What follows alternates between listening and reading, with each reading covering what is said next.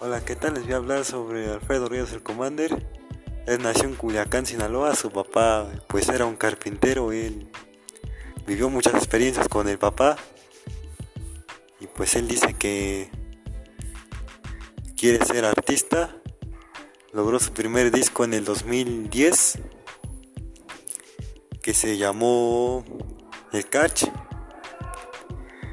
Él inició cantando narcocorridos y pues tuvo un éxito en el 2014 con la canción Soy de Rancho y tuvo también otra canción que se llama Descansa mi amor. Y bueno, pues ya son 10 años de trayectoria de él.